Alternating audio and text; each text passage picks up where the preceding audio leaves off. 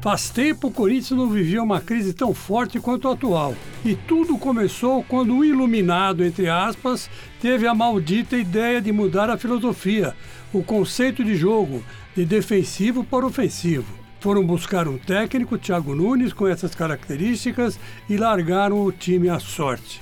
Ou melhor, ao trabalho, entre aspas, do dito treinador, que, a bem da verdade, faz do jeito dele, de uma maneira nada convencional em termos de Corinthians. De todos os erros de Thiago e da diretoria, o mais grave de todos foi a criação da tal cartilha, onde todos devem rezar. No timão, isso não funciona.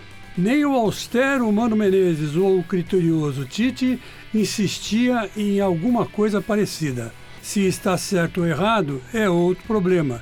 Se os jogadores são mimados ou não, também. Mas eles não gostaram. Estão perdendo horas importantes para falar com parentes e amigos e isso é imperdoável. Dizem as más línguas que a diretoria conversou com o elenco em separado do técnico na manhã dessa terça-feira. Vai saber se é verdade. Tudo acontece hoje atrás dos muros sem transparência, nas catacumbas do off. Verdade é que o Corinthians está praticamente desclassificado da próxima fase do Paulistão e ameaçado de rebaixamento. Seria um vexame histórico ficar fora da próxima fase. Cair para a dois, então, uma catástrofe. E tenho dito.